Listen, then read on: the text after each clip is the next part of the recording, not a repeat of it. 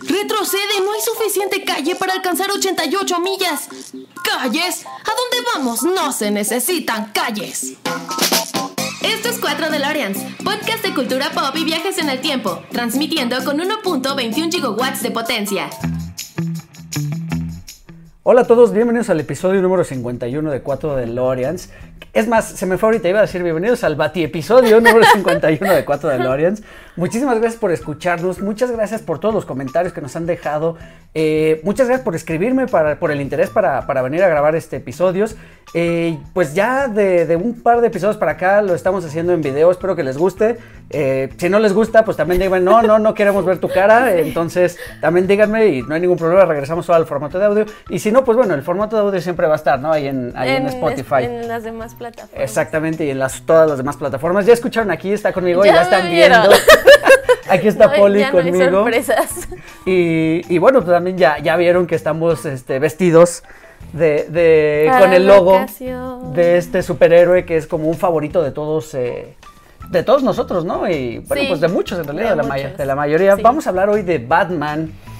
Que, bueno, eh, primero que nada, Poli, ¿cómo estás? Bien, cansada, pero bien. Qué bueno, qué bueno. ¿Qué tal tu día? ¿Pesado? Eh, mucho trabajo, afortunadamente, sí pesadito, de arriba para abajo, de un lugar de la ciudad para el otro, bla, bla, bla, pero padre, muy, padre. bien. Qué, qué bueno. Bueno, eso es lo importante, ¿no? Sí, Tener que, que haya haya este, chamba para.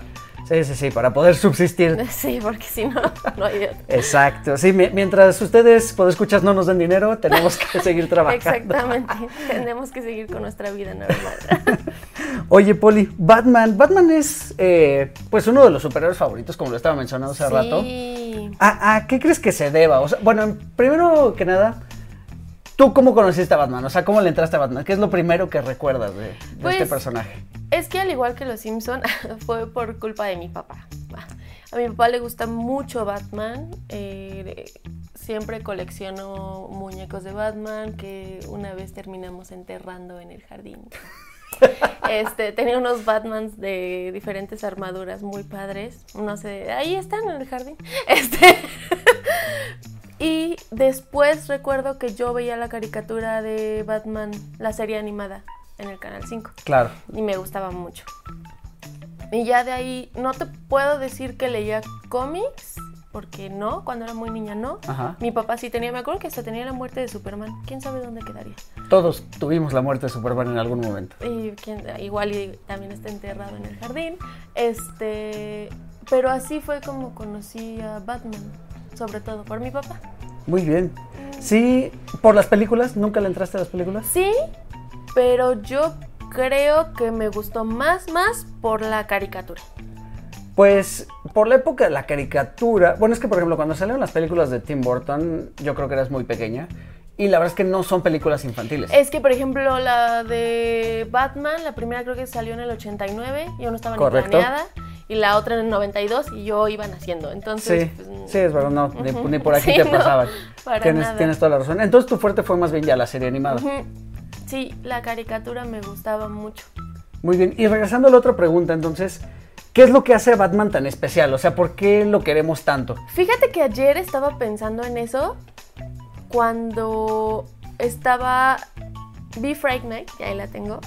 Y estaba pensando en cómo tanto Batman como los vampiros son personajes que tenemos muy en el consciente colectivo. O sea, creo que naces y casi casi ya sabes, naces con el chip de que sabes que es un vampiro y quién es Batman.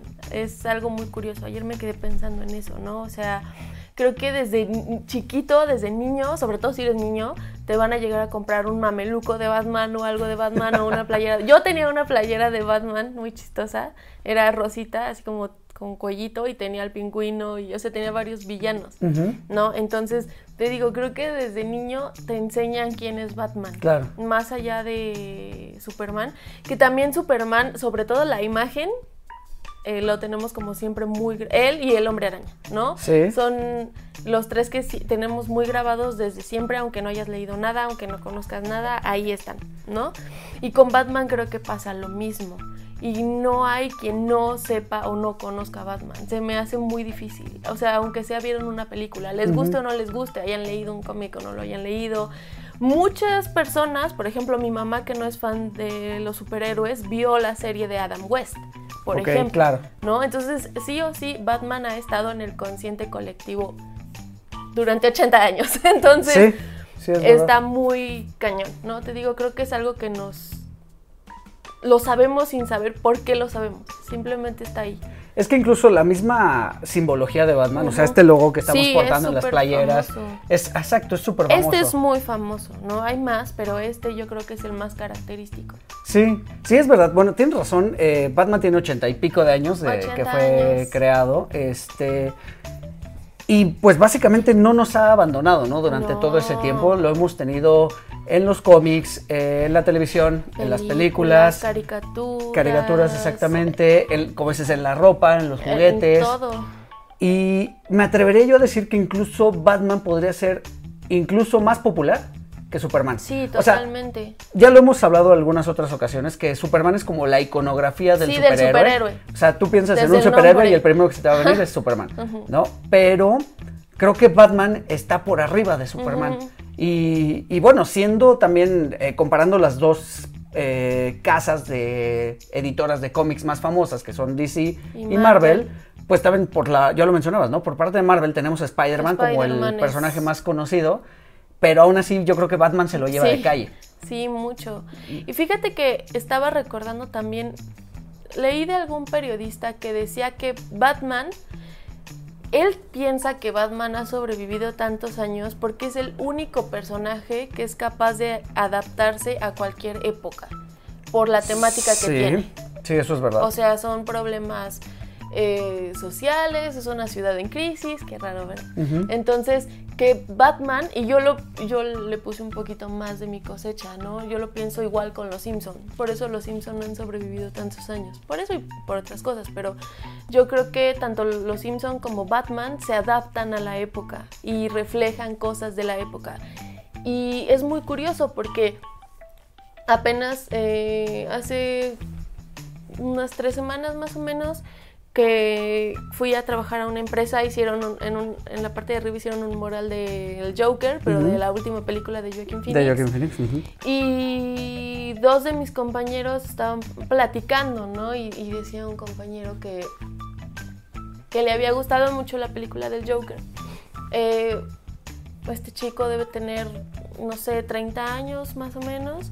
Y el otro actor ya es mucho más grande, ha de tener tal vez unos 50 años. Y él dijo, yo no quiero ver la película del Joker, no me llama la atención. Dice, no me gusta, no es el Joker que yo conocí, no es, dice, a Batman lo volvieron más oscuro y ese no era el Batman que yo conocí. Entonces es muy extraño que todos tenemos una imagen diferente de Batman. Y también me Sí. quedé pensando mucho en eso. O sea, el Batman que le tocó a lo mejor a nuestros papás no es el mismo Batman que nos tocó cuando éramos niños al Batman que está actualmente. Claro, sí, eso es verdad. También Batman ha pasado por muchas etapas y se ha ido como reinventando, ¿no? También de diferentes formas, bien lo mencionas. Y bueno, también eso de decir es que este no es el Batman que me gustó, de pronto también es como cerrarnos a nuevas Pues sí, posibilidades. pero pasa. ¿no? Y, no, y pasa, ¿no? Incluso en las películas también cuando, no sé, me vienen ahorita a la mente, por ejemplo, las películas de Marvel, Ajá. donde pues de pronto, eh, no irnos lejos, ¿no? Eh, en Endgame.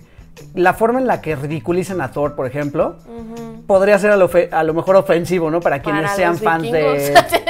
Pues no tanto para los vikingos, pero para quien haya sido fan de Thor desde Claro. chiquito, porque pues es prácticamente un dios, ¿no? O Sí. es un semidios y, y te estás aventando una, una sátira de este personaje de esa manera. Pero también lo decía igual el otro día, ¿no? Yo creo que nos conviene ser ya más eh, maduros como audiencia y también pues aceptar, ¿no? Que todas, no cerrarnos y aceptar que todas estas facetas, ajá, evolucionan, nos van a hacer un personaje mucho más rico, mucho más amplio en diferentes, en diferentes, Exacto. este, pues características, ¿no? Que tengan. Sí. Ahora, Batman, decíamos, apareció en 1939. 39. Ajá. ¿Te sabías la historia más o menos de los creadores, de Bob Kane y de Bill Finger? Pues es que todos le damos siempre el crédito a Bob Kane, pero en realidad la imagen se la debemos a Bill Finger. O sea, Bob Kane sí quería introducir un personaje nuevo a, a los Action Comics, me parece. Este, pero él había dibujado otro Superman. O sea, Sí. los colores, o sea, fíjate, él tenía también súper en su imaginario lo que era Superman, ¿no? Y, y era muy popular. Entonces, pues nunca se imaginó que a lo mejor si quería hacer algo diferente, tendría que haberle cambiado los colores para empezar, ¿no? Y Bill Finger es el que dice, no, espérate, o sea, tú quieres algo diferente, vas a ser el mejor detective del mundo, pues vamos a hacerlo de cierta forma. Entonces, Bill Finger también hay que darle las gracias porque él es el que nos dio este Batman un poquito más oscuro, ¿no? Los colores, Sí. este, esta imagen, pues. Bueno, pues es que, o sea, Batman surge de la necesidad de ampliar, digamos, el universo de los superhéroes, ¿no? Porque tras el éxito que venía siendo Superman de ya algunos años atrás, eh, dijeron, bueno, ¿por qué no creamos otro personaje? Y entonces en vez de ganar dinero por un cómic, ganamos dinero por, Por dos. dos. Y pues sí, de, de esta necesidad de un nuevo superhéroe surge Batman. Y, y bien lo dices, o sea, Bob Kane tenía muy en la mente, incluso se menciona por ahí en, en las biografías, donde ustedes busquen información, se menciona que el- los primeros bocetos de Batman incluso usaba pantaloncillos rojos. Digo, Superman. Este, ajá, o sea, colores como más vivos, que sí conservaba lo de la máscara, que es lo que no tiene Superman, este sí usaba una máscara, y tenía como estas alas de, de murciélago, ¿no? Que después se convirtieron en la capucha y en la, en la capa, gracias a, A Bill Bill Finger. Eh, al pobre Bill Finger que nunca lo Sí, acreditaron no, como nunca, creador en realidad. nunca. Este, creo Tiene que pocos, relativamente pocos años que se le da crédito. Sí, ¿eh? digo, ya ambos personajes est- eh, fallecieron, estos este, sí, escritores. Uno me murió, murió en el 76. No estoy segura cuándo, pero hace Creo que uno en el muchos años. 76, 78 por ahí, y el otro no tanto, como en el 94, o sea, también... Bueno, también ya. sí, no, no, o sea, ya tiene un rato, ya pasaron... años. ya pasaron 25 años de eso, ¿no? Pero este... Pero bueno, a lo que voy es que, eh, pues al pobre Bill Finger nunca le, se le reconoció en vida, a- como dices, hasta ahorita. Te digo, tiene relativamente pocos años. Sí, había como un tipo de código entre los escritores que era, uno era el que creaba el, el personaje y el que, digamos, lo ilustraba, o sea, era como el, el creativo, vamos a llamarle, y el otro el que desarrollaba las historias, ¿no? Y normalmente al que desarrollaba las historias no se le daba el el crédito y pues bueno, ahí quedó el pobre de, Bill Finger, de, de sí. Bill Finger. Pero bueno, fue un acierto también hacerlo como esta contracara de, de Superman. De ¿no? Superman. Superman es muy, muy luminoso, es todo bondad, es este... El otro día estábamos discutiendo precisamente de, acerca de eso. de Superman, ¿no? Que, es, que es un agachón, yo decía. Y, y yo te decía, es que Superman quiere ser el mejor hombre, el mejor ciudadano estadounidense y por eso hace muchas tonterías. Y que yo te dije, pero es un. Que te, ¿Cómo te dije? Es un marciano. Ah, no, no es un Ah, sí. marciano, es un kryptoniano. O sea, podría hacer Sí. cosas mucho mejores porque no es un hombre. Claro. ¿No? Sus capacidad- capacidades van más allá de las que tenemos como seres humanos. Sí, sí, Superman es este, es el, a mí se me hace como el estereotipo de superhéroe literal, que es el bueno, bueno, bueno, bueno, bueno por bondad. No sé si, la verdad tú me corregirás, si actualmente hayan tenido ya historias un poquito más cercanas a sentimientos de culpabilidad, Sí, de claro, venganza, sí. cosas por el estilo, Sí. ¿no? Pero lo que yo tengo en mi mente de Superman es el Superman incluso que trabaja de día. Es que ¿no? fíjate, eh, qué cañón, o sea, qué fuerte, ay, qué fuerte para mi Superman, ah, que él es el principio. Entonces, no hay otra, no había otra manera de hacerlo, ¿no? Piensa en la sociedad de los años 30, ¿no? Eh, no era una sociedad tan corrompida, eh, no había tanta población. mm, total, era completamente diferente a la actual, ¿no? Entonces, por supuesto que el superhéroe iba a ser ñoño. Sí. En una época Totalmente de acuerdo. el superhéroe iba a ser ñoño, ñoño, o sea, iba a cumplir, claro, todos los eh, estereotipos positivos que debería tener, ¿no? Para poder, pues, vender, para poder dar un ejemplo a la sociedad, ¿no? Porque al final los cómics son propaganda. Sí, y bueno, perdón, y, e incluso en este tema, el mismo Superman, al no ser humano, cuando se convierte en Clark Kent, es como él nos ve a nosotros, ¿no?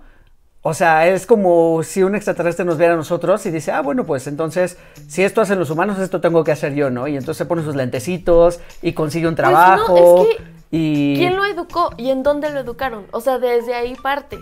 Claro. ¿No? O sea, te digo, llegó con la familia más buena. Pero del digo, mundo. aún así él se sabe un dios entre los hombres, ¿no? Pues al principio no tanto. O sea, sí, soy fuerte, ah, pero, pero sus principios morales se los dieron sus padres de la Tierra, no los kryptonianos. Entonces, por eso te digo, por eso Clark, claro que es el hombre más bueno sobre la Tierra. Claro. Porque él es bueno, bueno, bueno, bueno. Porque eso Sí, le es. ¿No? Y ahora sus papás al decir, no, es que, o sea, si no lo llevamos por el bien con esta fuerza, claro que puede ser algo Sí. destructivo.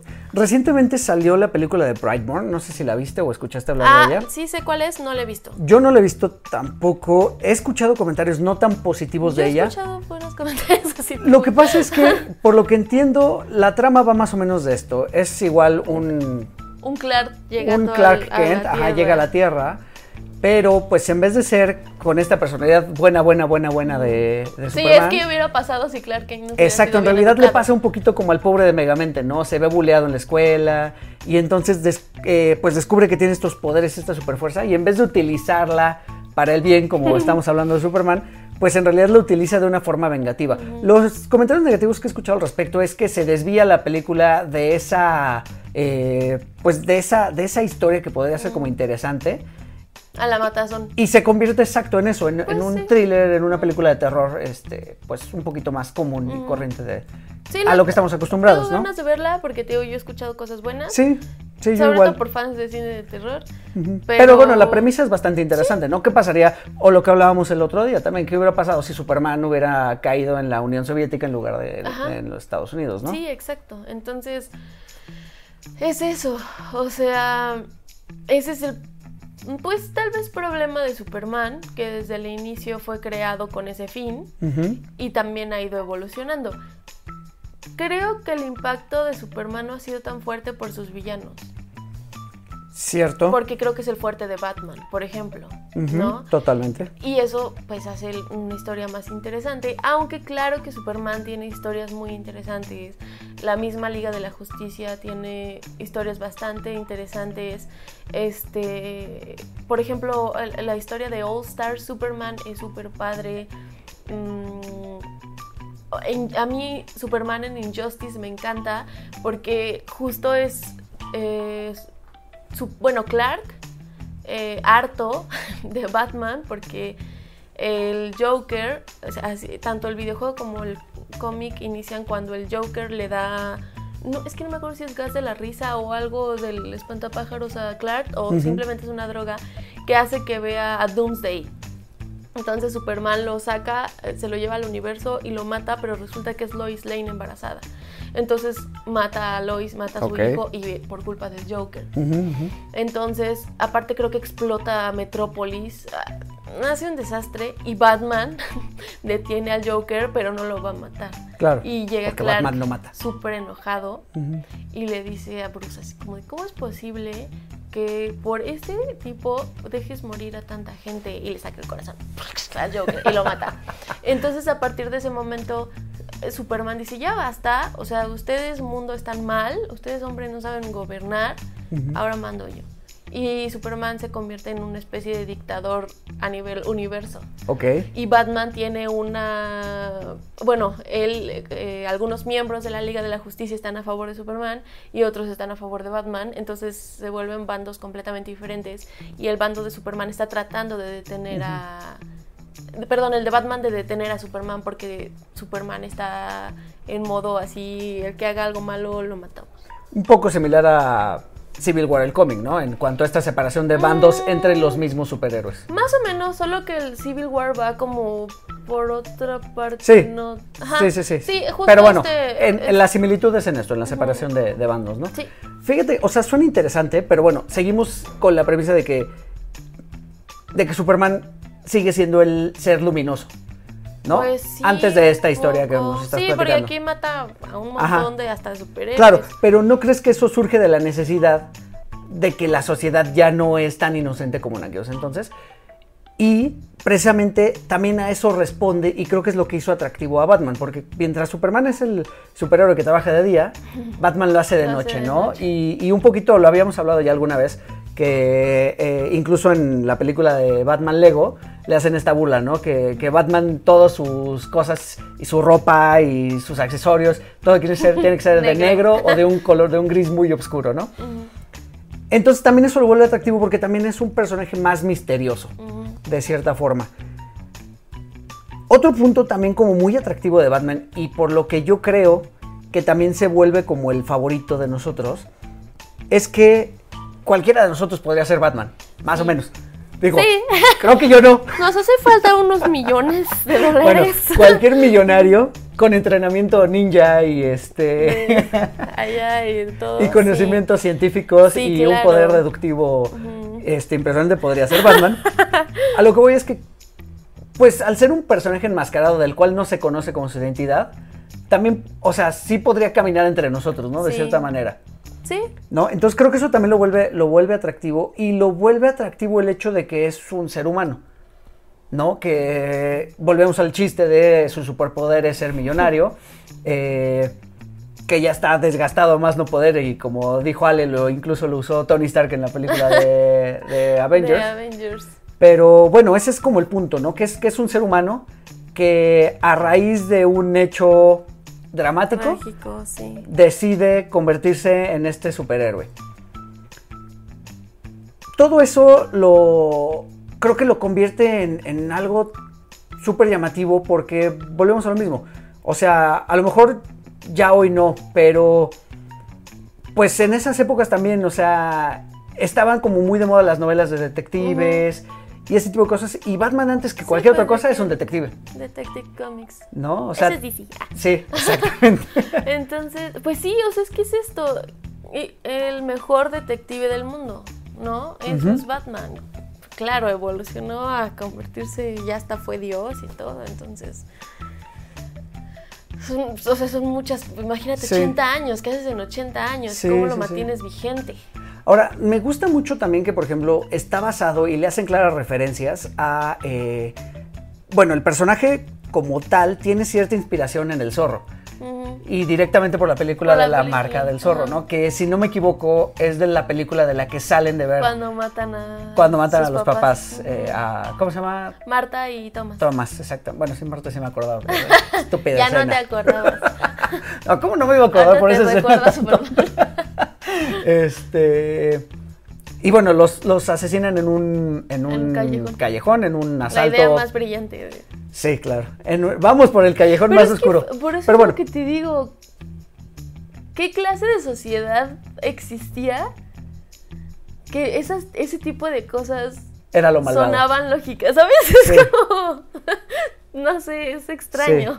Sí, sí, sí. Fíjate, ahorita que eh, estoy platicando de esto de la, pues de la referencia a la marca del zorro y de la película y cuando salen los asaltan, no recuerdo si en esto, ves que en esta última película del Joker, también la última escena o casi de las últimas escenas es cuando asesinan a los papás de Bruce Wayne. Ujú. No recuerdo si en la marquesina del Sí. cine está la marca del Sí, zorro. yo por eso dije, ya los van a matar. Ay, ya. Spoiler. Y trae las perlitas. Ay, los van Claro. a matar. Claro, claro, claro. Ahora, corrígeme también si me equivoco. ¿Hay una historia por ahí donde el Joker es el que personalmente mata a los papás de Batman? ¿O no? Mm, Ay, no me acuerdo. ¿En algún universo alterno podría La ser? verdad no me acuerdo, ¿eh? Mentiría en este momento. Entonces prefiero no decir nada. Está bien, Como está bien. McClure. Eh, pero bueno, es, es, este es el hecho trágico que le sucede a Batman y es por el cual él decide que pues va a tratar de librar a la ciudad gótica de todo el crimen, ¿no? De, en, en todas sus formas. Y, y bueno, es como bien conocido que los primeros eh, enfrentamientos de Batman es contra pues contra pandillas, Sí, contra ma- gangsters, contra Eran mafiosos películas de Martin Scorsese con, con, un con. Que de hecho es lo que retoma un poquito esta serie de Arkham. Ok, ¿Gotham? Gotham, perdón. Arkham no. Got- Arkham No es el videojuego, ¿verdad? Gotham. Sí, de, de Gotham, que... Sí, es más la mafia de este señor Mar... Mar... Mar- me cuesta mucho trabajo decir Maroni. Maroni, este... Sí, justo, ¿no? Y aparte es Bruce niño, Exacto. ¿no? Sí, o sea, prácticamente no lo vemos, lo vemos muy, muy poco. Eh, y bueno, después de esto va avanzando y entonces el siguiente punto que también lo hace como muy, muy llamativo es todos los elementos que él tiene a raíz de la tecnología. Y me refiero, el Batimóvil, El pues es increíble. El Baticinturón, eh, donde guarda cualquier cantidad de cosas increíbles. La verdad es que yo siempre había soñado, ¿no? ¿Un De niño con tener un baticinturón? estaría fabuloso. Porque guarda todo tipo de cosas, ¿no? Este, desde granadas, Sí, bombas todo, de humo, todo, este, todo, los, este, Sus ganchitos los boomerangs o bat y boomerangs o batarangs o como se llame. este, exacto, el ganchito con el que escala. eh, o sea, vaya, es, sí, es un estuche de monerías Sí. ese, ese cinturón, ¿no? Pues. Pero es de lo que se tiene que valer finalmente Claro. este, Pues nuestro, no superhéroe. poderes. El traje que finalmente, y fíjate que esto suena un poquito ilógico, pero en las películas de Nolan, tratando de bajarlo a la realidad, te digo, suena ilógico porque de entrada es ilógico pensar en superhéroes, ¿no? Y tratar de hacerlos reales también, pues como que choca con la idea del superhéroe en sí. ¿no? Pero en, en- en las películas de Nolan lo que tratan de hacer es explicarnos eh, de nuevo cómo utiliza estos recursos para su beneficio. Eh, pues hablando del traje, pues el traje es antibalas porque está hecho de X o Y material. eh, la capa también le da no sé qué cosa. O sea, como que lo tratan de explicar, ¿no? De darle una explicación, entre comillas, científica. Sí, verosímil, que, y que se adapte justo a este, que sea más real, ¿no? No, Ajá. no tan cómic. Sí, exacto. Con todas las implicaciones que eso requiere, Conlleva. ¿no? Que eso conlleva. Que es, pues sí, ¿no? Es, es de pronto, pues sí, es como, yo te decía el otro día también, de a lo mejor un superhéroe ahorita, no sé, imagínate al Capitán América, ¿no? Vestido con esos colores, que lo veas pasar por aquí corriendo, se hace como que, ¿y ese qué? ¿Sabes? O sea, como que los trajes, o sea, llevar del cómic a la animación me parece que no está O sea, descabellado, está bastante bien porque ves a tu, pues ves a tu, a tu, héroe, en, a tu héroe en movimiento, ¿no? Pero luego de ahí trasladarlo a la a, a los live actions, Pero es que fíjate, hasta eso tiene Batman a su favor. sí es un O poquito sea- menos ridículo. Es que sus colores son más Sobrios. sobrios, entonces, claro que si lo ves, ves a un hombre de un 88 con un enorme traje, armadura, músculos, capa, porque al final esa es la imagen que tiene Bruce en la cabeza, ¿no? O sea, quiero dar miedo, por eso el murciélago. Exacto. ¿No? Entonces, Así es. imagínate si realmente eso fuera real. Si te encontraras así a alguien a medianoche y llegara una ah, bueno, figura sí, así, seguro que sales corriendo. por supuesto, ¿no? Y no sé qué pasaría, por ejemplo, si vieras una mujer maravilla, igual una mujer de más de un 80, ¿no? Una amazona. Entonces, claro. no sé, no tengo idea. Sí, pero digo, sí, sí suena a... Pues sí, fantasía. Fantasía totalmente, ¿no? Entonces, digo, ya como bajar esto a la realidad lo hace un poquito, le quita el chiste, le quita el sabor, ¿no? Un poquito a las cosas. Pues sí, ¿no? Es que Batman tiene eso también a su favor. Sí, sí, es sí, que sí. Por eso has triunfado. Exce- excepto, excepto el spray eh, antitiburones. Pero bueno, esa es otra historia, de otro capítulo de, de Batman también que... Creo que también ha sido muy maltratado ese Batman. El Batman de Adam West de la serie de 1966. Que pues al final eh, tuvo 120 episodios, 122 episodios, algo por el estilo. O sea, bastante buena cantidad. Y era muy popular. Y fue pues el primer Batman live action que vimos, ¿no? Y Creo que hubo uno antes, no estoy en blanco y negro. Creo que sí. Sí, ok, lo voy a investigar, pero por lo menos, como dices, este es el, a lo mejor el que más Este es el reconocemos. más popular. ¿no? Porque, ahora, ahorita creo que se le menosprecia, pero la verdad es que en su momento fue algo que salvó a Batman. Porque los cómics venían como un poquito a la baja y cuando sale la serie se revalora el cómic y las ventas vuelven a subir. Entonces, de, de cierta forma ayudó, aunque el cómic llevaba ciertas historias porque siempre fue como medio oscurón. Sí. Esta caricatura lo Era hacía. comedia. Pues era comedia, era una sátira en realidad, este, mucho, muy familiar. Y se apropia de todos los personajes de Batman, lo- tanto los principales como los secundarios. Y la verdad es que creo que hace un gran labor. O sea, yo, yo la vi de niño en Es alguna, divertida. este, su- por supuesto que en una re, re- Sí, retransmisión. Una retransmisión. Y, y la verdad es que me entretenía bastante. O sea, recuerdo que pues era divertido, ¿no? Y esto, este efecto de los golpes del ¡pau! ¡pum! Todo eso. La verdad, es que, sí. la verdad es que le daba, le daba muchísima onda también. O sea, es como el estilo de ese, de ese, de ese momento. y se quedó muy marcado. O sea, poner las onomatopeyas, trasladarlas a la televisión, es algo que también quedó, que marcó en la historia de eh, pues no sé, los materiales audiovisuales. Sí. Y, conservó todos los elementos de Batman. Ajá. O sea, en realidad no le faltó el respeto en ningún momento. No. Conservó absolutamente todos los elementos. Este. Y los artilugios, o sea, tenía el baticinturón, el batimóvil, la batilancha, el baticóptero, tenía un Robin. Una batichica. Exacto. Un guasón. Un pingüino, o sea, todo, todo, todo. La verdad es que. Sí, o sea, conservó todos los elementos. Entonces, para mi gusto, creo que es injustificado el desprecio que de pronto se le tiene. Pero yo creo que el desprecio es por gente más joven, ¿no? Porque todos los adultos que conozco que vieron la serie la aman. Sí, bueno, no, siempre existirán los fans de Frank Miller y que requieren que todas las historias sean oscuras y deprimentes. Frank Miller es maravilloso, y, pero... y que no tenga colores. Casi el cómic no tiene colores. Pero Frank Miller llegó mucho después. Sí, Frank Miller llegó en los ochentas, básicamente. Entonces, por eso te digo, creo que es de gente más joven, ¿no? Porque la gente, por eso, tal vez por eso este actor decía es que ese no es mi Batman, ¿no? Porque a pesar de que sí fue más oscuro, pues no era el Batman de Nolan, por ejemplo, ¿no? O el de Miller. Desde ahí. Claro. Sí, sí, sí. Eh, bueno, pues la verdad es que creo que por ahí también hay una edición en Blu-ray de, de esta serie. Ah, sí, ya está la. Está por ahí por todos lados. Completa. Y la verdad es que está. A mí me gustaría hay un par de películas animadas que todavía pudo grabar Adam West. Exacto, y de hecho también hay una película en live action con estos mismos personajes. Sí, ya la vi. ¿Cómo se llama? Algo del Batimóvil. No recuerdo el título, por ahí pero la bueno. tengo yo en mis curiosidades.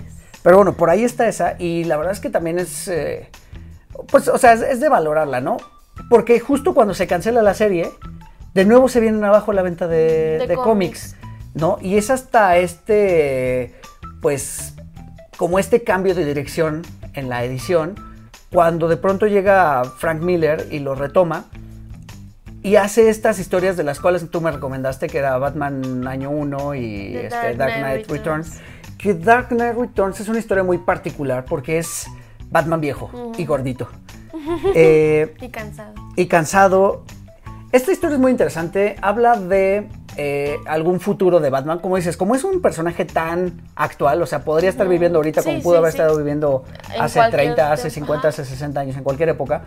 Suena chistoso de pronto decir es que Batman se retiró, ¿no? Y calcular más o menos la, edad que tiene. Tendría que unos 65, 70 años en esta historia. Tal vez. Ay, para tener 65 años sería súper bien el Bruce. Y bueno, tiene 10 años retirado, y, pero bueno, como tiene 10 años retirado, pues el, crimen está en su apogeo, ¿no? Y bueno, el de, pues como, como buen eh, veterano de guerra, no puede quitarse ese sentimiento de justicia. Exacto, y pues se lanza de nuevo a las calles, ¿no? Se vuelve a poner el traje, se lanza de nuevo a las calles. Y pues lo vemos lidiar contra, contra estos villanos que de hecho los que presentan en esta serie de Dark Knight Returns no me parecen tampoco tan memorables. Eh, porque es como un culto, es como una pandilla. Eh, y aún así Batman pues se las ve medio negras porque pues ya viejito. Sí, ya eh, pues la rodilla mala, las rumas. Exacto. Sí, ya está muy lastimado. Pero, pero me parece una historia muy interesante y de la cual también hay una película animada, la cual me, recomendaste y pude ver, que me gustó mucho el trazo de los dibujos porque es muy similar de cierta forma al Batman del futuro, que fue también como una continuación de Batman de, Animated Series, donde vemos a un Bruce Wayne, anciano que le da el legado, le cede la capa a otro este no recuerdo el nombre de este chico. Ay, ¿cómo se llama este niño? Nunca me acuerdo. Pero bueno, le da, le da a él, digamos, el poder de ser Batman. Este, incluso el personaje ya es mucho más estilizado, ya no usa capas. De hecho, se parece un poco más a Black Panther, ¿no? ándale, traje. Ándale, sí, porque no tiene, es como más aerodinámico. Exactamente. Y, bueno, el, entonces como que tienen esta coincidencia los, los dibujos Y eso creo que lo hizo bastante atractivo. Sí, Y bueno, siempre es interesante, ¿no? ¿Qué va a pasar cuando los superhéroes sean viejitos. sean viejitos, ¿no? O sea, se retiren, literal. Porque el otro día lo estábamos también platicando y lo platicaba yo con George. George, si nos estás viendo, un saludo. Porque estábamos platicando que a pesar de que salen nuevos superhéroes, siempre regresamos a los clásicos, Sí, ¿no? Sí. Entonces pueden salir el, el superhéroe de moda de los jóvenes, el que tú me digas, pero de todas maneras siempre vamos a regresar a los, a los superhéroes clásicos. Entonces pensar en esta idea de que el superhéroe pues llega a la vejez, este, tiene que sacar su credencial del INAPAM sí. y este, Alfred seguía vivo. Alfred seguía vivo, exacto, imagínate, o sea, si Batman tenía 60, 70 Imagínate, años, Alfred ya 90 era un zombie. mínimo. Entonces es una historia muy interesante y luego verlo regresar y, y lo vemos también pues con la experiencia que te da la edad y menos soberbio también. Menos Porque terco también. Batman siempre ha sido muy soberbio también de cierta forma y aquí lo vemos menos, ¿no? Al grado de que sabe que necesita ayuda. ¿no? Y entonces Sí, cuando recluta a otro Robin, que en este caso resulta ser una chica, el nombre es Kelly... Oh, porque también siempre lo olvido. Kelly algo, si no me equivoco. Ahorita lo buscamos y si no se lo no ponemos. tengo mis notas, pero Y, y bueno, entonces con estas historias, la verdad es que vuelve a tomar interés todo lo, lo relativo a Batman y a los cómics. Y vuelven a subir un poquito las ventas. Y a los pocos años viene la película de Tim Burton. Ajá, La en del el 89. Que esta película siento que de pronto tampoco le hace tanta justicia a Batman. Es una película muy bonita, pero creo que, es la del Joker, ¿no? eh, es la del Joker. Con Jack Nicholson. Exactamente. Pero creo que le hace más. eh, pues creo que viste más a la ciudad gótica. O sea, vemos más los escenarios, los colores, todo muy al expresionismo alemán, lo que le gusta a. Tim Burton. Y a Batman, pues lo vemos como que pasear por ahí, ¿me explico? O sea, no sé, no lo siento tampoco tan, tan. Como que no le hace tanta justicia. Y bueno, también, si la, si la vemos que fue una película de finales de los 80s, con las limitantes de los efectos De especiales. O sea, es una película que a mí me gusta mucho. Pero sí, el pobre eh, Michael Keaton de pronto se ve muy tieso en el traje, ¿no? Porque, Ah, pues, sí. la queja que tenemos ahorita de Robert Pattinson, que no da la musculatura, pues Michael Keaton tampoco No, la daba. tampoco la daba. Entonces por eso que le pone este traje plastificado con los músculos marcados y todo. Entonces pues sí, como dices, cuando tiene que voltear, Y voltea todo el voltea torso. ¿no? ya sé. Entonces, eh, pues también le da como, pues como esta onda de que no es el Batman que queremos ver, ¿no? No es el Batman ágil y de las escenas de acción que nos imaginamos. ¿Qué sería verlo en el 89? Pues yo creo que en el 89, bueno, yo la vi, no, te iba a decir, yo la vi en el cine, no, estaba muy pequeño. La que vi en el cine fue la 2. Ajá. Que la 2 es mucho mejor que la 1, en mi parecer. Eh, Y las escenas del la pingüino están súper padres. Sí, y este. Y bueno, que se suman eh, dos villanos, o sea, tenemos a Gatúbela por un lado, el pingüino por el otro, eh, que vemos más sangre, o sea, pues sí, vemos a un personaje pues mucho más, más oscuro. Y lo platicaba también cuando hablábamos de Tim Burton, que hay escenas donde Batman mata, ¿no? A los, a los villanos, ¿no? Que es algo que en teoría no hace. ¿No? Entonces, pues finalmente ver a un superhéroe cuando eres niño, yo creo que te, Es te emociona. Ajá, te emociona. O sea, verlo así en movimiento te, te super Sí, emociona. claro. Más allá del dibujo. Exacto. Y entonces, bueno, pues este Batman toma muchos elementos, este Batman de Tim Burton, se aprovecha. Tim Burton dice, pues ve la oscuridad de los cómics de Frank Miller y dice, pues de aquí soy, ¿no? O sea, venga, Sí. chepa acá toda esa oscuridad y vamos a usarla. Porque pues no es una película familiar en realidad. No, y no es, sí, de hecho no es tan, o sea, es, es que es curioso porque sí es colorida, pero no.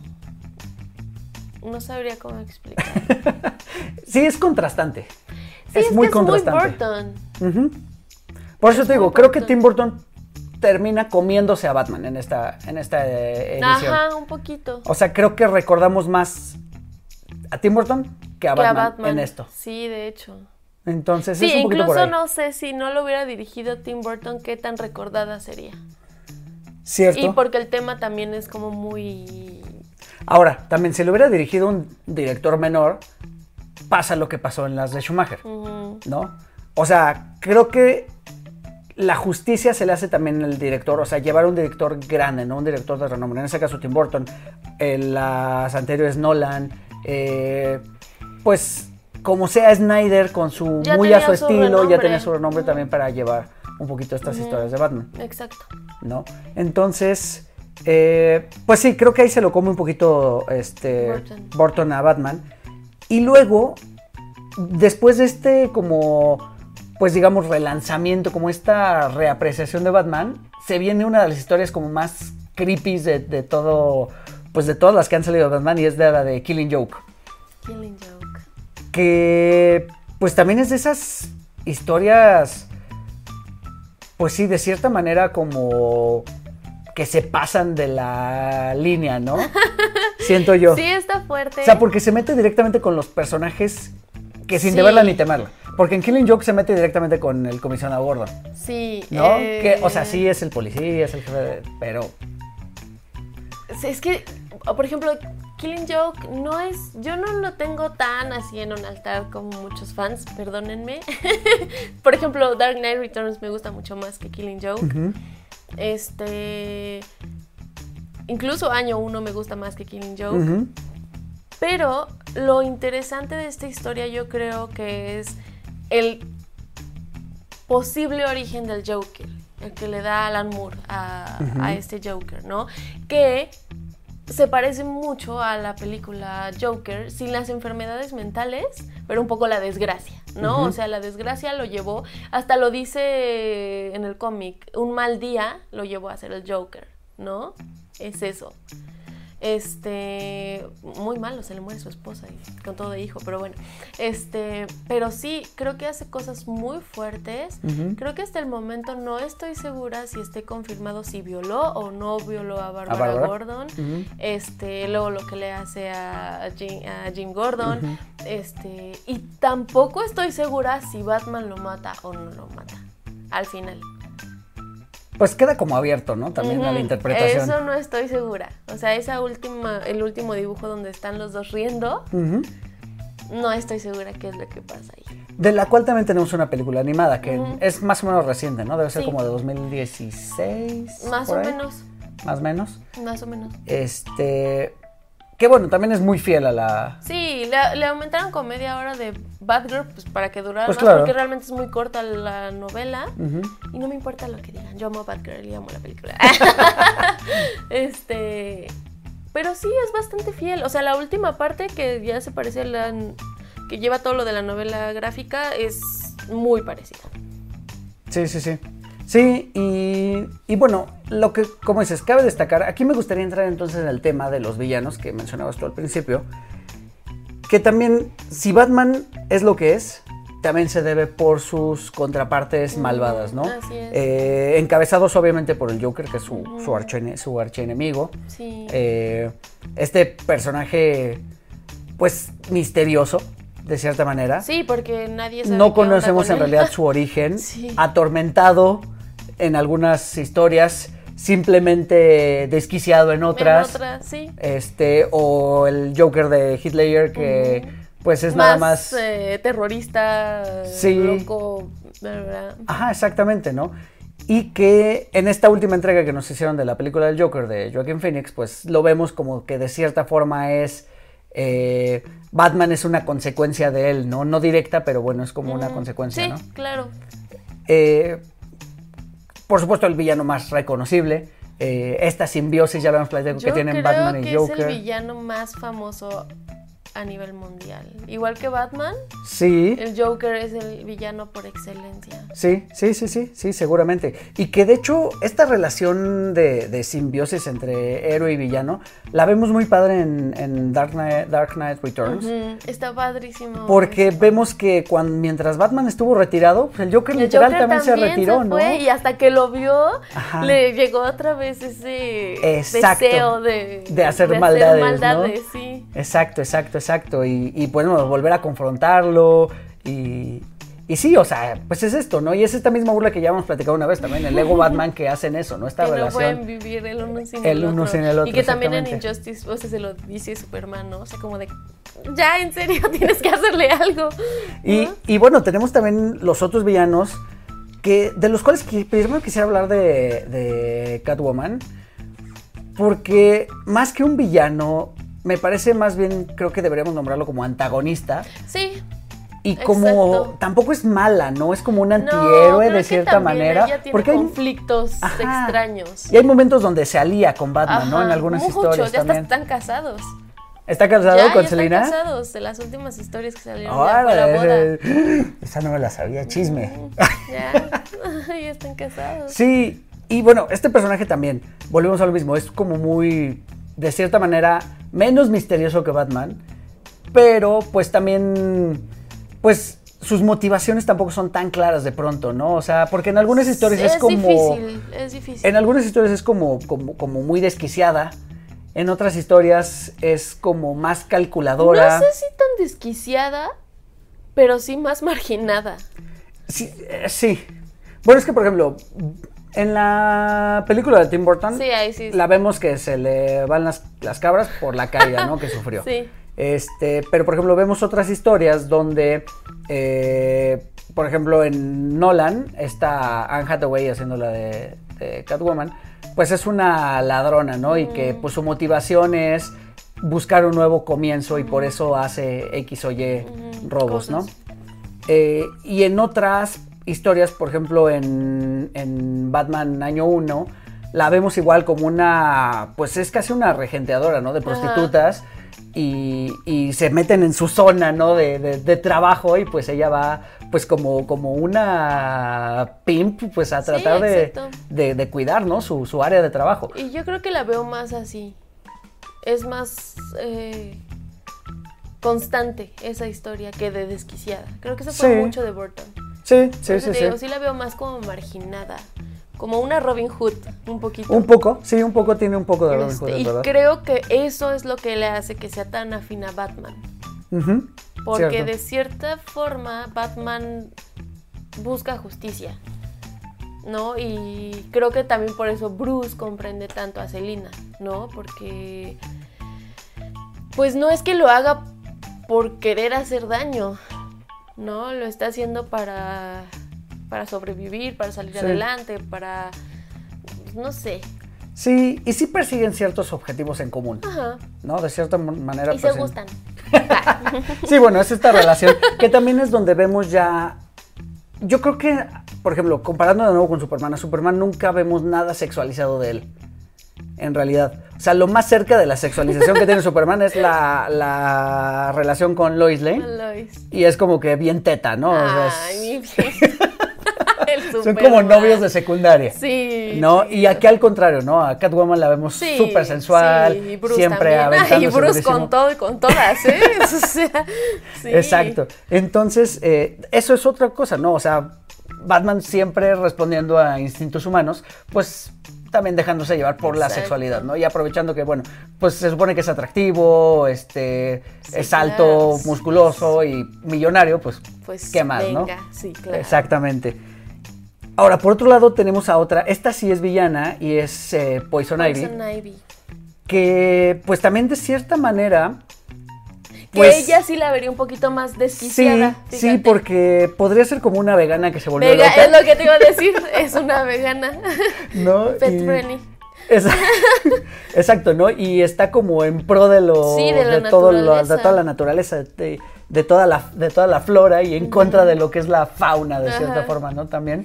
Sí, de todos los que hacen daño a la naturaleza, ¿no? Que es un Todas personaje- corporaciones. Exacto, y sí es un personaje interesante Sí, también de cierta tiene forma, ¿no? cosas Porque buenas. también tiene esta doble eh, pues doble personalidad, Sí. o sea, porque como sea tiene su, su, su identidad secreta y pues por un lado es esta científica, bióloga, pero por el otro pues utiliza esos conocimientos para, Para- envenenar y hacer un montón de, de fechorías por ahí, ¿no?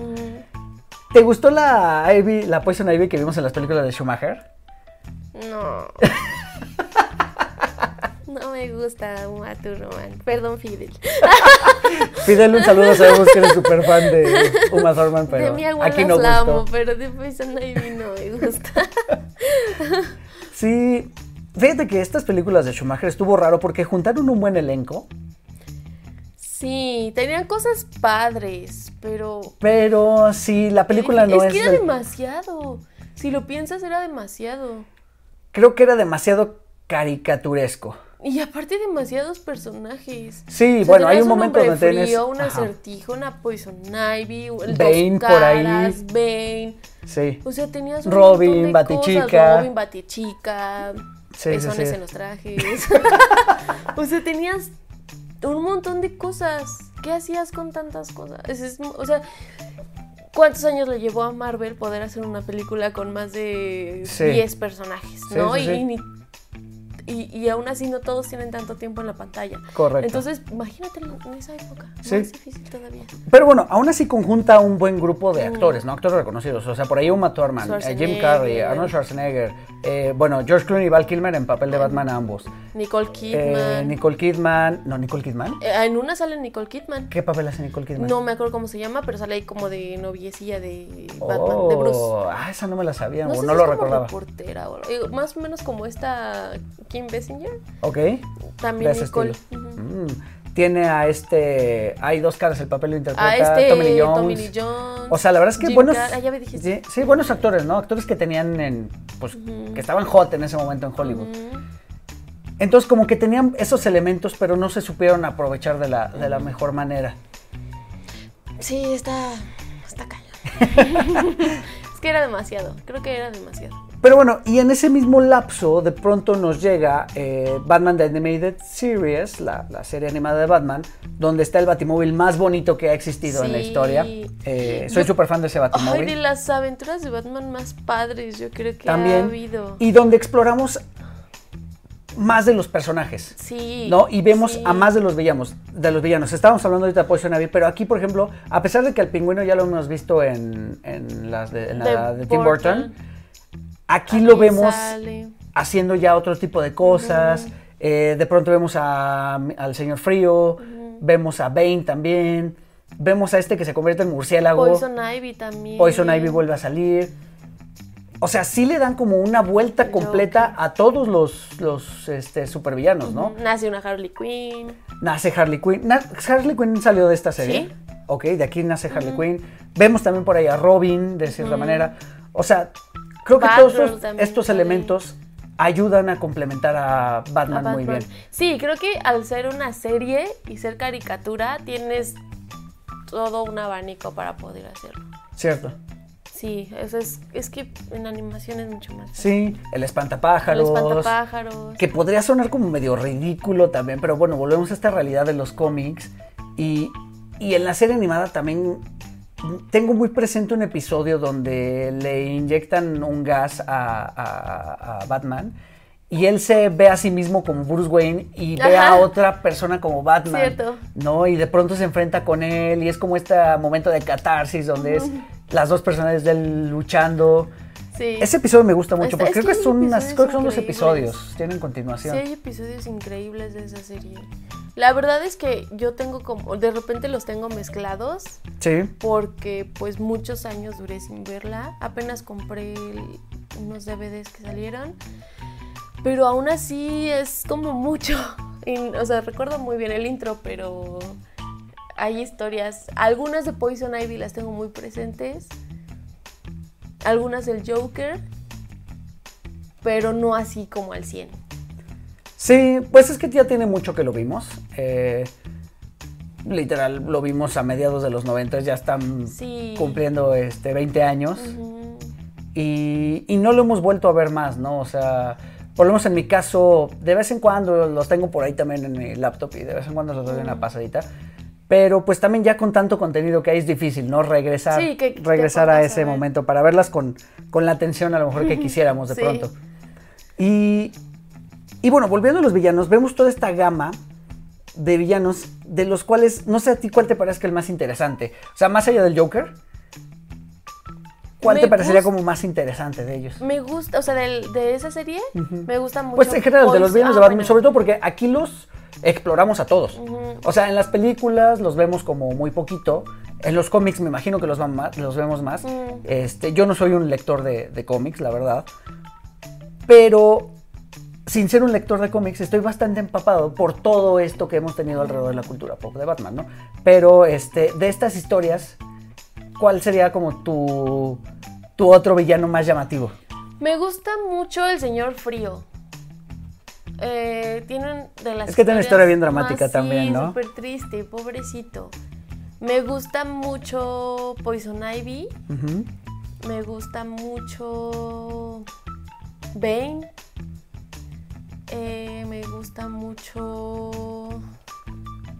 Es que el pingüino también de repente tiene cosas interesantes. Me encanta Ra's al Ghul.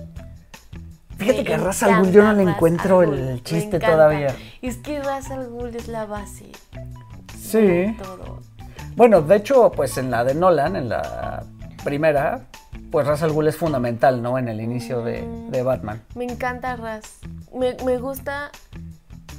Me gusta sobre todo por el impacto que tiene en, en las historias actuales de Batman. Porque al final Raz educó varios años al hijo de Bruce.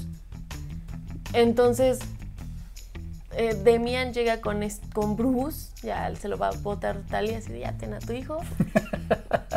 Pero Demian está con este, pues con la educación de la Liga de las Sombras. Y luego ya con Bruce, que lo quiere poner como a que haga bien las cosas y es súper eh, rudo y, y pelean mucho. Entonces creo que, te digo, Raz ha traído muchas cosas al universo de Batman bastante interesantes. Un Red Hood también con el pozo de Lázaro. Entonces creo que por eso Raz tiene cosas muy, muy chidas. Ok, ok, ok. Sí, fíjate que no, no se me habría ocurrido eso en realidad. Porque volvemos a lo mismo, a lo mejor lo vemos eso en los cómics y en, en las Pero series es Liam animadas. Neeson. No le- bueno, si es Liam Neeson y te, eh, si le haces algo a su hija, te va a ir a buscar, te va a buscar y te va a encontrar. este. Pero bueno, digamos que dentro de esta gama también, pues lo, lo conforman. ¿no? Ahora, ¿cuántos de estos personajes hemos nombrado? Y no podríamos nombrar a estos villanos, volvemos a lo mismo, a los de Superman, Superman. Incluso a los de Spider-Man, ¿no? No, espérate, los de Wonder Woman. a los de O Flash. sea, los de Flash, los de Linterna Verde, igual, y hay algunos de Linterna Verde, pero, Exacto. pero no. Entonces, sí, estamos súper empapados de Batman. La verdad es que, pues es también, pues ya parte de, de nosotros. Como a lo mejor desde, como desde chiquitos te van a poner una pijama de Batman Sí. o aquí, mira, un Aquí muñequito de Batman. Este. Pues sí, también forman parte de todo este universo junto con los personajes, llamémosle secundarios y aliados de Batman, que también tienen lo, lo suyo, ¿no? O sea, Sí. está el siempre fiel Alfred, el siempre fiel y abnegado Alfred. Alfred. Eh, pues estaba los, la gran variedad de Robins. Vuélvenos a contar esta historia que nos contaste de Robin y cómo se decidió su muerte. Bueno, no precisamente de. Ah, bueno, de ese de- Robin en particular, sí, de Jason, Todd, ¿no? Todd. Pobrecito Jason Todd, nadie lo quería. bueno, pues es que eh, sí, Jason era como un personaje que de verdad los fans no querían. ¿Es el primer o segundo? No, segundo el Robin, segundo ¿no? Robin. El primero es mi chiquito Dick Grayson. Este. Y pues la compañía decidió hacer una votación por teléfono y decir que si vivía o moría. Y todos dijeron, ay, que se muera. Y es cuando lo mata el Joker. Sí, que lo que estuve, estuve investigando para este episodio precisamente sobre esta historia, eh, resulta que sí, había muchas quejas de los fans, porque la, person- la personalidad de, De de Jason. Jason. Todd siempre ha sido como muy molesta, ¿no? Ajá. Como- Sí, como santurrón. Sí, aparte de pronto como ese adolescente que es un... Y es que te, digo, todo, veníamos no de un Dick Grayson que todos Que era todo claro, nobleza. Sí, él es Robin, ¿no? El chico maravilla, y bla, bla. Y llega Jason Todd, claro que no lo iban a querer. Exacto, y entonces pues dentro de estas quejas, en una de las historietas, eh, pues por ahí tienen secuestrado a Robin The Death of the Family. y decide, como dices, la, la editorial decide lanzar una encuesta, ¿no? De qué hacemos, Mm. que viva o muera. Creo que era por teléfono. Ahora, lo que interesante, muera. sí, lo interesante de esta historia es que fueron cerca de 10.000 llamadas, pero la decisión de que muriera este Robin se dio solo por 28 votos. O sea, solo, o sea, estaba más parejo de lo que parecía. Eso te habla de que la audiencia, a pesar de ver al personaje, Lo querían ahí. Exactamente, o sea, sí, no, y a lo mejor te habla también más de que sigues teniendo como esa conciencia de, ay, no, no quiero ser yo el que mate un superhéroe, ¿no? Sí. De pronto. Sí, y, y es una gran historia esta. Y lo que pasa después con Jason Todd yo creo que es más interesante todavía. Y que bueno, se desata también toda esta onda de, pues la del trauma de Batman, que ya no quiere aceptar ningún otro Robin. Este, incluso cuando ya lo vemos en Dark Knight Returns, se hace la mención de, De cómo cómo. vas a adoptar otro Robin cuando ya lo que pasó con Jason Todd, etcétera. O sea, sí le afecta porque se lo toma personal, ¿no? O sea, Batman se lo toma Pues a es pesar que de que es el chamaco a tu cuidado, entonces. Sí, exacto. O sea, digo, a pesar de que el Joker ha matado muchísima gente, aquí se lo toma Ah, realmente Ahí sí. personal. No fuera Lois Lane, porque le vale al Batman ahí. Sí, sí, sí. Y, y bueno, los, los múltiples Robins que hemos tenido, este. Batichica, por supuesto, que. Esta historia es de, de Killing Joke. A partir de ahí es donde se convierte en el oráculo, ¿no? Ajá, Después. exacto. ¿no? Eh, bueno, el comisionado Gordon, que en Batman año 1, Uno. también lo vemos, digamos que Batman año 1 es la historia más que del inicio de Batman, es como de cómo me convertí en policía del jefe del, del comisionado, ¿no? Pues es entender gótica, ¿no? Es, entender, más ciudad gótica y el, el, pues todo este complejo de corrupción que está infiltrado en todos lados, ¿no? Desde el, desde el Pero te das cuenta policía que de calle hasta James el va a jefe. tener niño, no es niña la que va a tener. En esa va a tener niño, correcto. Tienes razón, en esa historia va a tener niño. Bati chico. Ah. Bueno, ¿sabes que yo pensé? Yo por, por algún momento pensé que a lo mejor era como el, el menor. Ya ves que en las películas de Nolan también lo vemos con niños. Sí, también. Es que Nolan está muy influenciado por Batman año 1. Claro, Se ve mucho, claro, claro. mucho, mucho. Oye, mucho. también sabes qué referencia ahorita se me había olvidado mencionar. En las de Dark Knight Returns vemos al Joker tomar una máscara que es igualita dije que la película sí tenía un buen de a referencias a, los Joker, cómics. a la del Joker dije. 2019. Cuando yo vi el Joker, la película, obviamente todos habían dicho que no iba a tener referencia a los cómics. Pero claro que hay todo, o sea, todo el tiempo por todos lados vi referencia a los cómics. Sí. Desde la entrevista, la máscara que mencionas, esta, es, eh, es que hay una, la escena donde llega el gandaya y el chaparrito, Ajá. es muy, eh, es tan azarelo esa imagen del Joker. Yo no sé de verdad, ahí sí no sé si de verdad le dijeron a Joaquin Phoenix, ¿sabes que Te vamos a maquillar de tal manera y tienes que hacer tantos gestos que te tienes que parecer a este. O sea, vi tantos Jokers en Joaquin Phoenix. O sea, de verdad era impresionante. Vi al, al Joker de Miller, vi al Joker de Azarello. O sea, y al final, al final, cuando se pone así la sangre, dije. Mi cabeza explotó. Ay, sí, dije, Dios Sí. mío, ¿qué acabo de ver? Ay, me desmayé. Ah, no. Sí.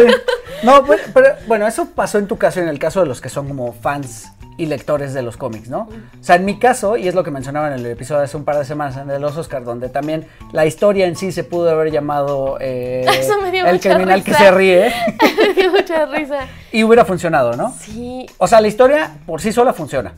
Le da un plus que sea el Joker, porque eso atrajo millones de miradas y millones de dólares en la taquilla. Y también, pues aprovecharon eso y dijimos, bueno, que dijeron que no sea en vano, ¿no? Y vamos a darles estos pequeños Sí, guiños, porque guiñitos. al final Ujú. ¿cómo somos los fans, no? Entonces yo creo que también por eso un Bruce, por eso metieron la historia de los Wayne, ¿no? Para que sintieras como emoción. Yo sí me emocioné. Este, pero te digo, sí tiene cositas. Esta última imagen cuando está en Arkham es como, santo Dios, esto es demasiado. O sea, de verdad fue demasiado así en mi cabeza. Sí. No, o sea, la verdad que está padre, sí tienes padres estos elementos. Insisto, muy independiente de la historia. Qué, qué bueno que tomó estos elementos y los puso ahí para. Pues para no ser eso, no, no ser la película del criminal que se ríe. Aparte, hay un momento, eh, no sé, bueno, es que yo soy muy alucinada, pero justamente cuando va saliendo del metro, cuando va hacia el programa, esa escena es cuando yo dije, es, o sea, es como si estuvieras viendo a Joker en Batman Animated Series. Que está todo desquiciado, ya se divirtió, hizo sus fechorías y sale así como Todo sin contento, nada. ¿no? Sí. Fue demasiado Joaquin Phoenix. Sí, no, lo hizo Mi muy bien. cabeza. Rápido, ¿te gustaría que ganara mejor película? Joker en el Oscar. Sí me gustaría, pero no va a ser así. O ya, o ya no fue así, porque ya fueron los O ya no Oscars. fue porque ya fueron los. Oscars. Tienes Entonces, razón. Ganaría el Oscar. ¿Te habría No gustado, eh, ¿te habría ¿Lo gustado ganó? en tiempo. Oscar? ¿En tiempo, en tiempo podcast? No, no sé. No creo que sea una película ganadora de mejor. Una película que sea como. No que no sea. Es que no quiero decir no merecedora. Pero no es tan de los Oscar. Por la violencia. la- nunca les gusta la violencia a, a los viejillos de la academia. Entonces, no, no es el estilo. Sí, definitivamente mejor actor, sí. Eh, pero por eso ganó en otros festivales y no va a ganar en los Oscars. Bueno, pues de, de hoy que estamos grabando, que es eh, miércoles, el siguiente domingo son los Son los Oscars, veamos qué, qué pasó en ese ¿Qué momento. Oye, Puli, se nos termina el tiempo. Nada más para terminar con, con Batman, que estuvo muy, muy sabrosa la plática sobre Sí. este superhéroe. Fue una Eh, embarradita así. de- Sí, la verdad es que sí, porque es un personaje súper profundo. Eh, la verdad es que se pueden hablar miles y miles Sí. de cosas o tomar incluso Un- solo una, un- una sí, sola un solo historia universo y hablar y de hablar él. del por horas. Porque es bastante, bastante amplio y también es parte de lo que lo hace la- la- el atractivo que tiene este personaje para nosotros. Pero muy rápido para terminar. De todos los personajes, o de todos los actores que han interpretado en live action a Batman, eh, ¿qué calificaciones les pondrías? Ahí te va. Adam West, del 66 al 68. Le pongo. Vamos a tomar como, como base. Ajá, o sea, como base la época. ¿No? Ok. O sea, porque es, es muy difícil. No puedes comparar a Adam West con Christian Bale. No. O sea, tienen cero características. ¿No? Pero bueno, Adam West del 66 al 68. ¿Qué calificación de Bruce Wayne y qué calificación de Batman? Ah, de Bruce Wayne, del 1 al 10, ¿lo califico? Sí, 1 al 10. Del u- de Bruce Wayne le doy un 8. De Batman le doy un 6. Por panzoncito. Eh, no, sí, yo creo que sí. Muy bien. Bueno, además de Bruce Wayne también creo que sale, sale bien, o sea, Sí, se, tiene su papel sí, bien, bien Bruce- comprado. Eh, ok, Michael Keaton en el 89 y en el 92. Bruce Wayne 8. Batman 8. Ok, está parejo, Mm, está parejo. Me parece que Michael Keaton es un buen Batman, no tan buen Bruce Wayne. Es un Bruce Wayne extraño. Sí, no se la Pero- compro del todo. Pero me cae muy bien Michael Keaton. Bien, Val Kilmer el 95. Ay, no, para empezar es rubio. Le voy a dar un 5. Sí, claro, en esa fidelidad de Sí. trasladarlo mal. 5. Y de Batman tal vez 6. Ok. George Clooney. George Clooney. 97. Ay, no, también George Clooney no lo veo como Bruce Wayne. No. No. Yo creo que sí, ¿no? No. Incluso en los comerciales de qué? Ristretto, Nescafé. Ah, los del café. Haz de cuenta que estoy viendo a Bruce No se Wayne. me hace Bruce Wayne. Porque, ¿sabes qué? Yo no conozco a George Clooney.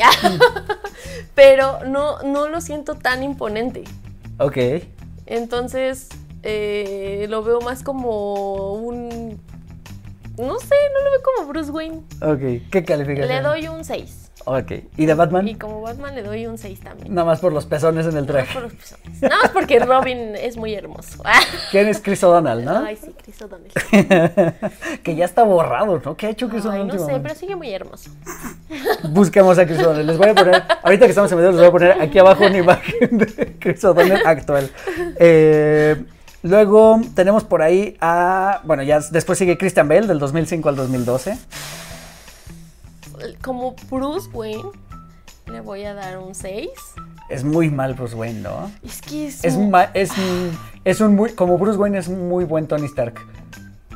es- como Bruce Wayne es muy buen American Psycho. O sea, También. sí, no, Bruce, o sea, no, Ok. no, no le creo tan, tanto. Y como Batman, le voy a dar un 9 porque los trajes están súper. Lo hace muy bien como Sí. Batman.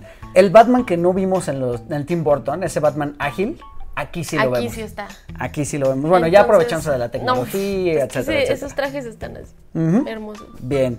Eh, ben Affleck, 2016 y 2017. Esto es muy difícil porque yo Es- sé que todos odian a Ben Affleck. Ahora, además, esto es más difícil de- porque no tuvo su película en solitario. Exacto. O sea, siempre estuvo acompañado de otros personajes. Entonces, como Batman, voy a empezar como Batman. Le voy a dar un 7 Ok. como Batman. Porque tiene cosas muy chistosas. Pero como Bruce Wayne, la neta sí le tengo que dar un 9. Lo hace bien de Bruce Wayne. Es ¿no? que le queda muy bien Bruce Wayne. O sea, para empezar, tiene las medidas. Sí. eh, y creo que su cara es tan traumada que le creo que es Bruce Wayne. O sea, creo que el, el problema de Ben Affleck fue todo lo que sucedió alrededor con, con él y, y la película en sí, ¿no? Eh, pero no considero que sea malo. Y lo he dicho muchas veces, ¿no? Y no porque esté aferrada, porque incluso Henry Cavill como Superman, ese hombre es Superman, o sea, ese Sí. hombre es Clark Kent, ¿no? Entonces, em, no me molestan. Tiene, es que como en todas las películas hay altas y bajas, incluso Nolan, sus películas tienen muchas cosas malas, pero lo hizo muy bien, ¿no? Entonces aquí eh, me gusta esta onda de un Bruce que se acerca más al de Miller, Ok. ¿no? Que es más grande, por lo tanto es, está más alto, Sí. es más fornido, es más viejillo cansado, este... Lo vemos maduro, ¿no? En realidad. Exacto. Lo vemos muy maduro. Entonces, por eso no me molesta Ben Affleck. Yo nunca voy a entender cuál es la molestia por Ben Affleck como Bruce. Supongo que porque actúa en películas como de romance. Chick. Pero nunca nadie se quejó de él. Y como Bruce Wayne, no lo hizo mal, de verdad. Ahora, como Batman, hay cosas que no me encantan. Como si ya tenías este, Mil- este, este Bruce de Miller, ¿por qué el Batman de repente se nos cae? Claro. O sea, porque de repente Batman se quiere hacer chistosito. Sí. Y creo que eso no entra dentro del, de Miller. Pero no volvemos como a este mismo rueda de Batman está aquí donde es cómico, luego donde se viene más serio, luego donde es oscuro y así hasta que da la vuelta y tiene que ser cómico otra vez y ir como dando la vuelta Es un que, poquito. fíjate, el de Nolan era nulo cómico. O sí, sea, totalmente de acuerdo. Bruce, bueno, Es que intentó hacerlo como Bruce Wayne, pero no le llegó. Pero Batman era cero. Pero es que es aquí donde a de lo que pronto, voy. de pronto siento que al ser o sea, creo que a veces los fans piensan que Batman se inventó con las películas de Nolan. Ajá. Y es eso, ¿no? O sea, ese Batman está bien. Por eso ese Joker está bien, porque todo encajaba perfectamente en el universo de Nolan. Pero el problema con Ben Affleck es que creo que Snyder no sabía qué quería. Entonces, sí, como que imaginó en su cabeza al de Miller, porque incluso la, la armadura que hizo para pelear contra Superman, Sí. o sea, toda esa Es pelea sabes Frank Miller, completamente. sí. Sí, viene ¿no? de- de Dark Knight Miller. Returns. Pero es a lo que voy. ¿Cómo es el Bruce de Miller? Creo que lo logró Ben Affleck, pero como Batman ya no. Porque incluso el Batman de Miller sigue Sí, tienes toda la razón. eso, ese choque es el que creo que no funcionó. Sí, lo hace un poco a la inversa, ¿no? Porque Ajá. vemos a Bruce Wayne serio y, Y, a Batman, Batman así. chistoso. Entonces, tal vez pudo funcionar Sí. más al revés. Porque a, a lo mejor eso es lo que lo hace ver ridículo cuando se quiere enfrentar a Superman. Porque estás tan enojado y de repente ya estás muy contento. Creo que ese es el verdadero problema de ese Batman, que no fue consistente. No, o sea, te digo, ahora el que llevó la parte cómica de la película fue Batman. Sí. La verdad. sí, sí. O sea, Wonder Woman súper seria, peleando, ahí súper chida. Superman destrozado, también muy preocupado, peleando, súper chido. Y Batman. Creo que ese es, el, ese es el verdadero problema. Esas inconsistencias con el personaje. Porque te digo, no creo que, que Sí, no, pero sea no, no malo. creo que lo haya hecho mal No creo todo. que lo haya hecho mal. Sí, y no no. le quedaba mal tampoco. Cierto. Por eso, ahora que me preguntas, un Robert Pattinson, te digo, yo no digo que sea mal actor, mucho menos después de ver El Faro. Pero es como con este Val. Para empezar, es güerito. Entonces no le creo que sea Bruce Wayne. Tal vez va a ser muy buen Batman. O tal vez sea muy, Bruce, muy buen Bruce Wayne. No lo sé. Pero no le creo. O sea, bueno, de entrada físicamente ya perdió no- puntos. Sí, no lo Ok. da. Ok, Ese bueno, es mi pues problema.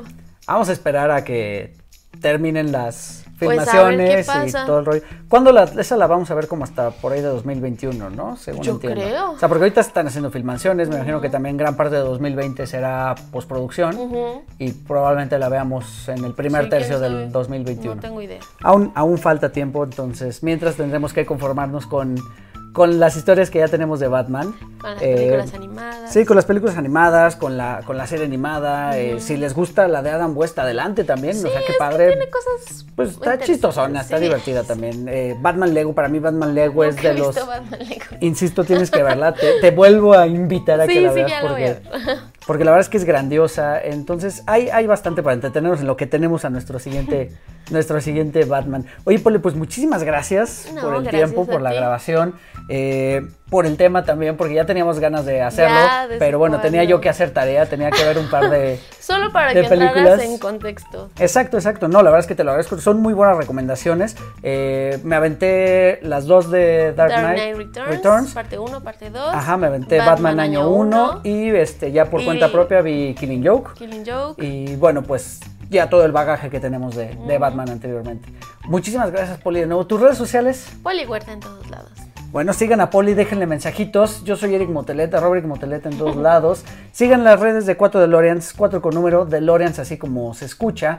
Déjenos mensajes, eh, déjenos likes, suscríbanse, pónganle la campanita en YouTube. Díganos si les gusta vernos en video o si prefieren que solo estemos en audio, como ustedes, como ustedes quieran. Este, ustedes manden finalmente. También reitero la invitación, si quieren venir a grabar al podcast, pues también están súper invitados. Eh, lo podemos hacer en vivo o lo podemos hacer por Skype. y Ahorita la tecnología lo, lo permite y lo hemos hecho ya en varias ocasiones.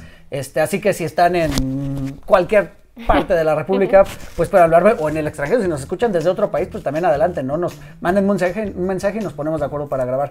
De nuevo, muchas gracias a todos por escucharnos, por vernos en esta ocasión y pues nada, nos escuchamos el próximo martes. Adiós. Adiós a todos. Pueden encontrar a 4 DeLoreans en Spotify, iTunes y YouTube. Conducción y concepto, Eric Motelet. Voz en off, Poli Huerta. Siguen escuchando 4 DeLoreans porque el próximo martes voy a enviarlos de vuelta al futuro.